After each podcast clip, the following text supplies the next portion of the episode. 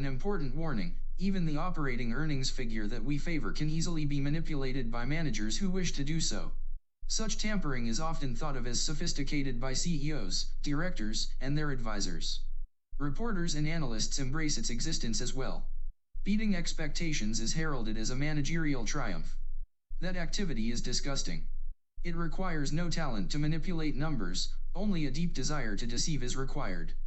Bold imaginative accounting, as a CEO once described his deception to me, has become one of the shames of capitalism. 最后一个重要的警告，即使是我们看好的营业收入数字，也很容易被那些希望这样做的经理人所操纵。这种财报上的篡改往往被执行长、董事和他们的顾问巧妙操作。记者和分析师们也拥护他的存在。打破预期被誉为管理上的胜利。这种活动令人厌恶。操纵数字不需要任何天赋，只需要有欺骗的强烈欲望。一位执行长曾经向我描述过他的欺骗行为：大胆地使用会计想象力，已经成为资本主义的耻辱之一。Fifty-eight years and a few figures in 1965, Berkshire was a one-trick pony, the owner of a venerable, but doomed, New England textile operation. With that business on a death march, Berkshire needed an immediate fresh start. Looking back, I was slow to recognize the severity of its problems. And then came a stroke of good luck, national indemnity became available in 1967, and we shifted our resources toward insurance and other non-textile operations. Thus began our journey to 2023, a bumpy road involving a combination of continuous savings by our owners, that is, by their retaining earnings, the power of compounding, our avoidance of major mistakes and, most important of all, the American tailwind. 五十八年和一九六五年，波克夏只是一匹小马，本是一个传统但注定要失败的新英格兰纺织业。随着该业务的凋零，波克夏是需要立即重新开始。 回想起来，我对其问题的严重性认识得很慢。幸好，好运来了。一九六七年，National Indemnity 公司开始营业，我们将资源转向保险和其他非纺织业务。至此，我们开始了通往二零二三年的旅程。这条坎坷的道路关系到我们所有者得不断储蓄，以及复利的力量，还有我们避免重大错误跟最重要的是美国的经济起飞。America would have done fine without Berkshire. The reverse is not true. Berkshire now enjoys major ownership in an unmatched collection of huge and diversified businesses. Let's first look at the 5,000 or so publicly held companies that trade daily on NASDAQ, the NYSE, and related venues. Within this group is housed the members of the S&P 500 Index, an elite collection of large and well-known American companies. In aggregate, the 500 earned $1.8 trillion in 2021. I don't yet have the final results for 2022. Using, therefore, the 2021 figures, only 128 of the 500, including Berkshire itself, earned $3 billion dollars or more. Indeed, 23 lost money. 没有波克夏，美国也会很好。然而事实是相反的。波克夏是一个巨大和多样化的企业集合体。让我们先看看每天在纳斯达克、纽约证券交易所和相关的五千家左右的公司。在这个群体中有标准普尔五百指数的成员，这是一个大型和知名美国公司的精英集合。总体来说，标普五百指数在二零二一年赚了一点八万亿美元。我还没有二零二二年的最终结果。然而，使用二零二一年的数字来说，五百家公司中只有一百二十八家赚了三十亿美元或更多。事实上，有二十三家亏损。At year-end 2022, Berkshire was the largest owner of eight of these giants, American Express, Bank of America, Chevron, Coca-Cola, HP Incorporated, Moody's, Occidental Petroleum and Paramount Global.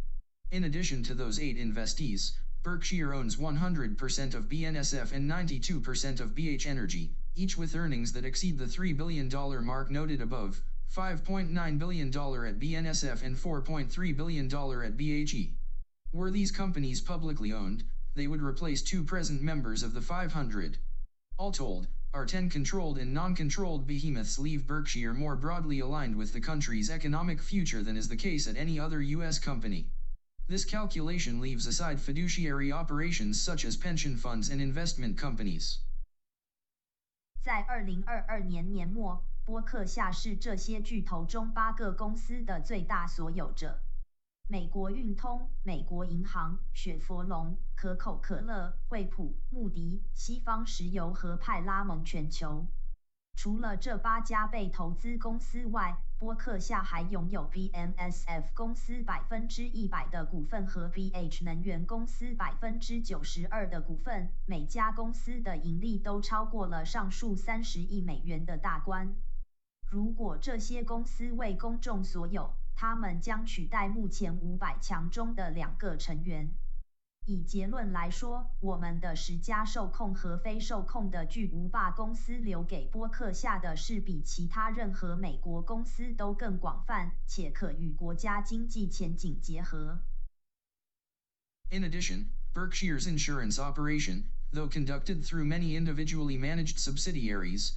has a value comparable to BNSF or BHE.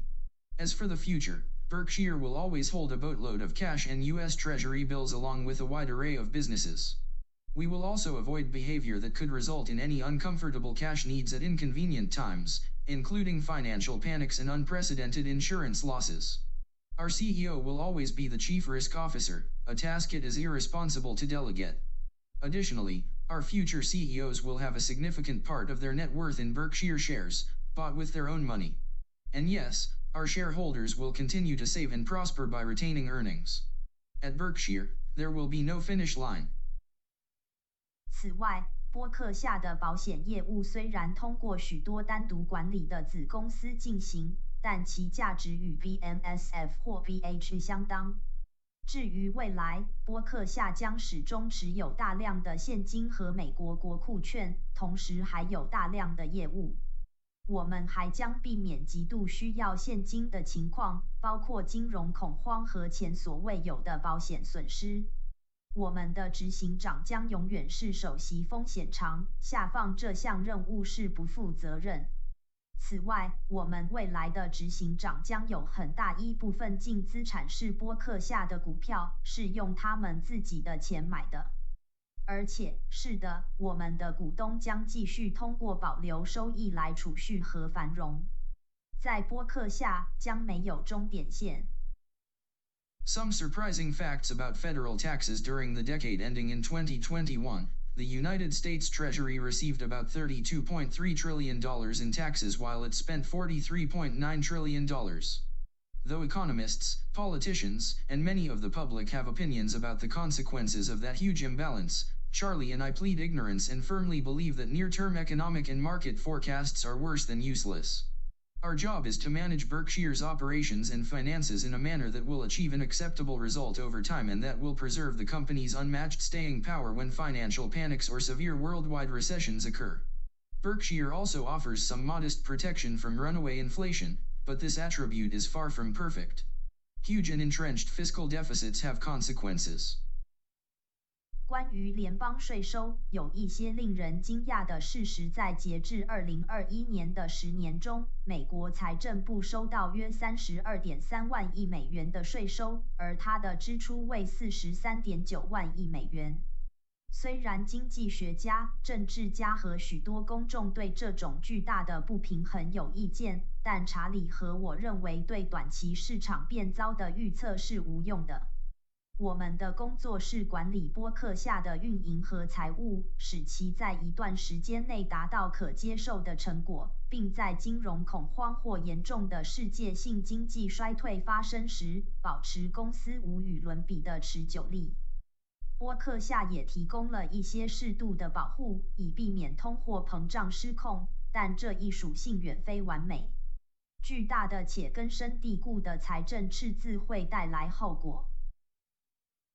The $32 trillion of revenue was garnered by the Treasury through individual income taxes, 48%, Social Security and related receipts, 3412%, corporate income tax payments, 812%, and a wide variety of lesser levies.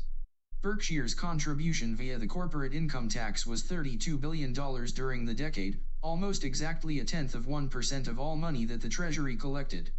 And that means, brace yourself, had there been roughly 1,000 taxpayers in the US matching Berkshire's payments, no other businesses nor any of the country's 131 million households would have needed to pay any taxes to the federal government.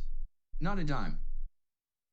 财政部通过个人所得税百分之四十八，社会保障和相关收入三四亿斜线二百分之，企业所得税支付八十一斜线二百分之，和各种较小的征收项目获得了三十二万亿美元的收入。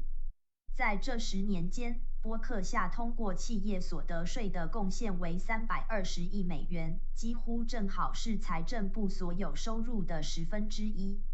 这意味着，如果美国有大约一千个纳税人与波克夏的付款相匹配，那么其他企业和全国一点三一亿个家庭都不需要向联邦政府支付任何税收，一分钱都不用。Millions, billions, trillions, we all know the words, but the sums involved are almost impossible to comprehend. Let's put physical dimensions to the numbers, if you convert $1 million into newly printed $100 bills, you will have a stack that reaches your chest. Perform the same exercise with $1 billion, this is getting exciting. And the stack reaches about 3-4 of a mile into the sky. Finally, imagine piling up $32 billion, the total of Berkshire's 2012 to 21 federal income tax payments. Now the stack grows to more than 21 miles in height, about three times the level at which commercial airplanes usually cruise. When it comes to federal taxes, individuals who own Berkshire can unequivocally state, I gave at the office. 几百万、几十亿、几万亿，我们都知道这些词，但所涉及的金额几乎是无法理解的。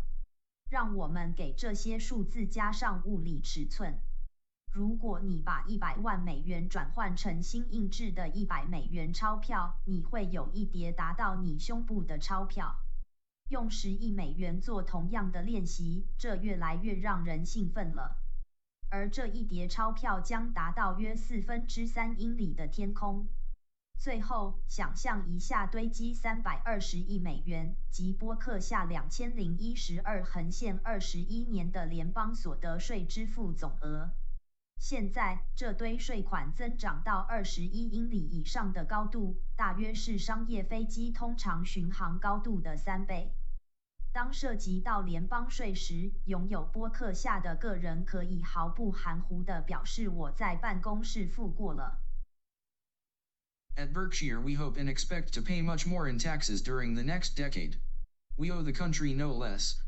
America's dynamism has made a huge contribution to whatever success Berkshire has achieved, a contribution Berkshire will always need.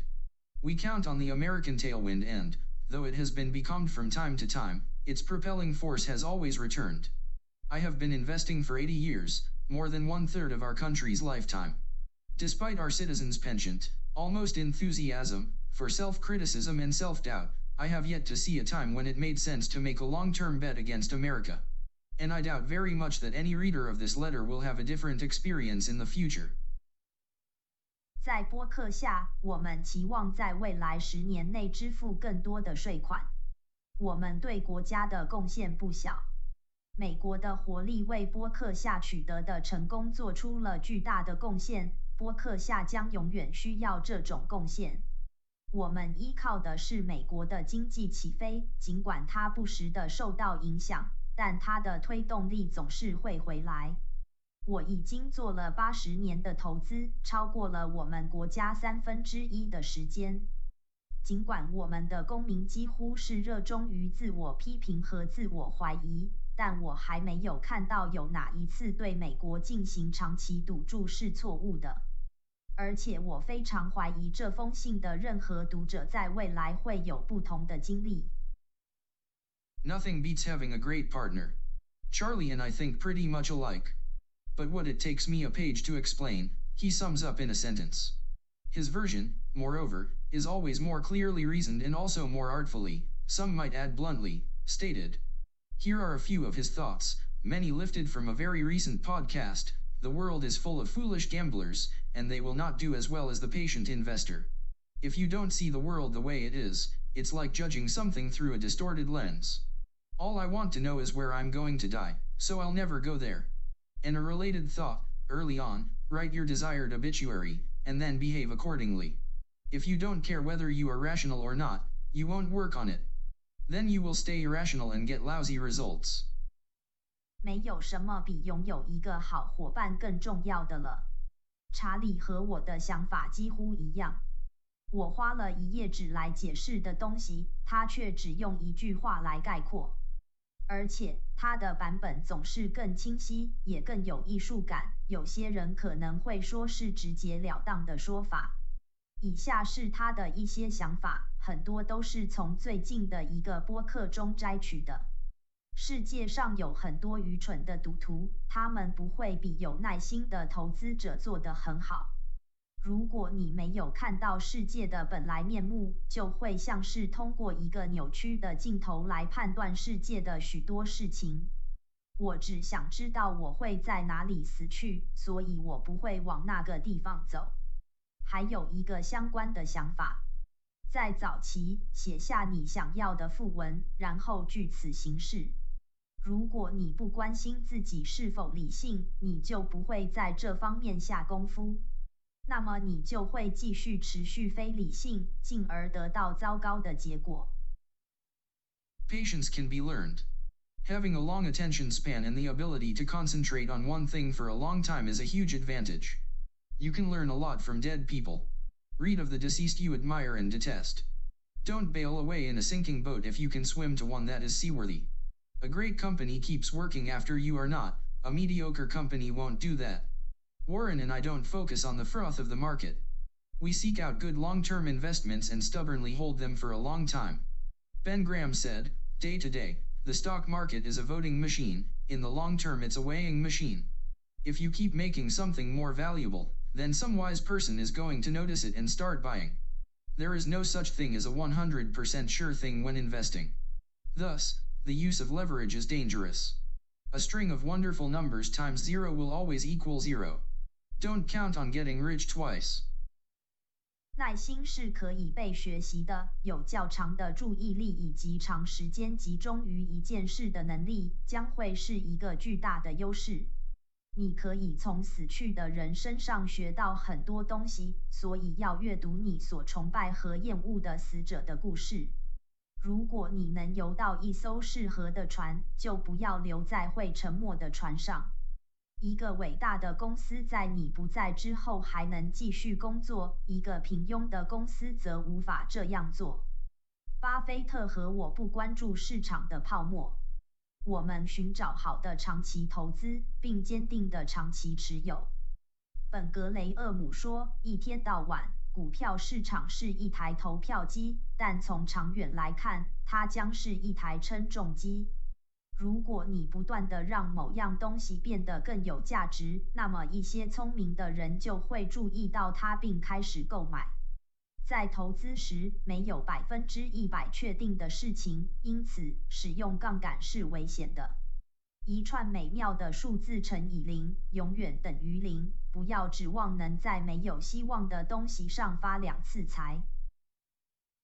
You don't, however, need to own a lot of things in order to get rich. You have to keep learning if you want to become a great investor. When the world changes, you must change. Warren and I hated railroad stocks for decades, but the world changed and finally the country had four huge railroads of vital importance to the American economy. We were slow to recognize the change, but better late than never. Finally, I will add two short sentences by Charlie that have been his decision clinchers for decades. Warren, think more about it. You're smart and I'm right. And so it goes. I never have a phone call with Charlie without learning something. And, while he makes me think, he also makes me laugh. 你不需要为了致富而拥有大量的东西。如果你想成为一个伟大的投资者，你必须不断学习。当世界改变时，你必须跟着改变。巴菲特和我几十年来一直讨厌铁路股票，但世界变了，最后国家有了四条对美国经济至关重要的巨大铁路。我们认识到这种变化的速度很慢，但迟到总比没有好。最后，我将补充查理的两句短话，这两句话几十年来一直是他的决策前置器。沃伦，多考虑一下吧。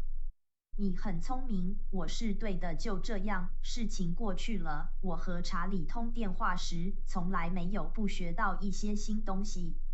而且，在他让我思考的同时，他也让我笑。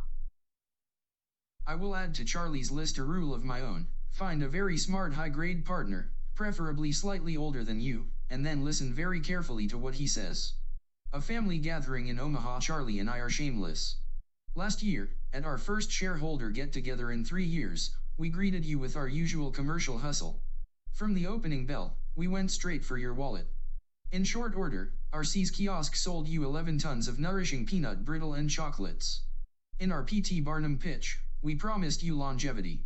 After all, what else but candy from See's could account for Charlie and me making it to 99 and 92? I know you can't wait to hear the specifics of last year's hustle. 我将在查理的清单上添加一条我自己的规则。找一个非常聪明的伙伴，最好是比你稍大一点的，然后非常仔细地听他说的话。去年，在我们三年来的第一次奥马哈股东聚会上，查理和我很赖皮的用我们一贯的商业手腕来迎接你们。从开场铃声开始，我们就直往你们的荷包而去。在短时间内，我们的 s i s 小卖部向你们出售了十一吨营养丰富的花生脆片和巧克力。在我们的巴纳姆宣传中，我们向你们承诺长寿。毕竟，除了的糖果，还有什么能说明查理和我能活到九十九岁和九十二岁？我知道你们迫不及待地想听去年投资的具体细节。On Friday. The doors were open from noon until 5 p.m., and our candy counters rang up 2,690 individual sales. On Saturday, See's registered an additional 3,931 transactions between 7 a.m. and 4.30 p.m., despite the fact that one-two of the one-two operating hours occurred while our movie and the question and answer session were limiting commercial traffic. 10 do the math, See's rang up about 10 sales per minute during its prime operating time, racking up $400,309 of volume during the two days, with all the goods purchased at a single location selling products that haven't been materially altered in 101 years. What worked for See's in the days of Henry Ford's Model T works now. Charlie, I, and the entire Berkshire bunch look forward to seeing you in Omaha on May 5th to 6th. We will have a good time and so will you. 周五大门从中午一直开到下午五点。我们的糖果柜台记录了两千六百九十笔个人消费。星期六，C 在早上七点到下午四点半之间又登记了三千九百三十一笔交易。尽管大部分的营业时间中有超过一半是在我们的电影和问答环节以及限制交通的情况下发生的。算一算吧。C 在其黄金营业时间内，每分钟约有十笔销售额，在两天内积累了四十万零三百零九美元的销售额。所有的货物都是在一个单一的地点购买的，销售的产品在一百零一年内没有实质性的改变。在亨利·福特的 T 型车时代，对 C 公司有效的做法现在也有效。查理，我和整个伯克希尔集团期待着五月五横线六日在奥马哈见到你们。我们将有一个美好的时光，你们也将如此。February 25th, 2023 Warren E. Buffett Chairman of the Board 二零二三年巴菲特致股东公开信 Above special podcast belongs to Buffett Letter to Shareholder Part 2以上特别播报为巴菲特致股东公开信下。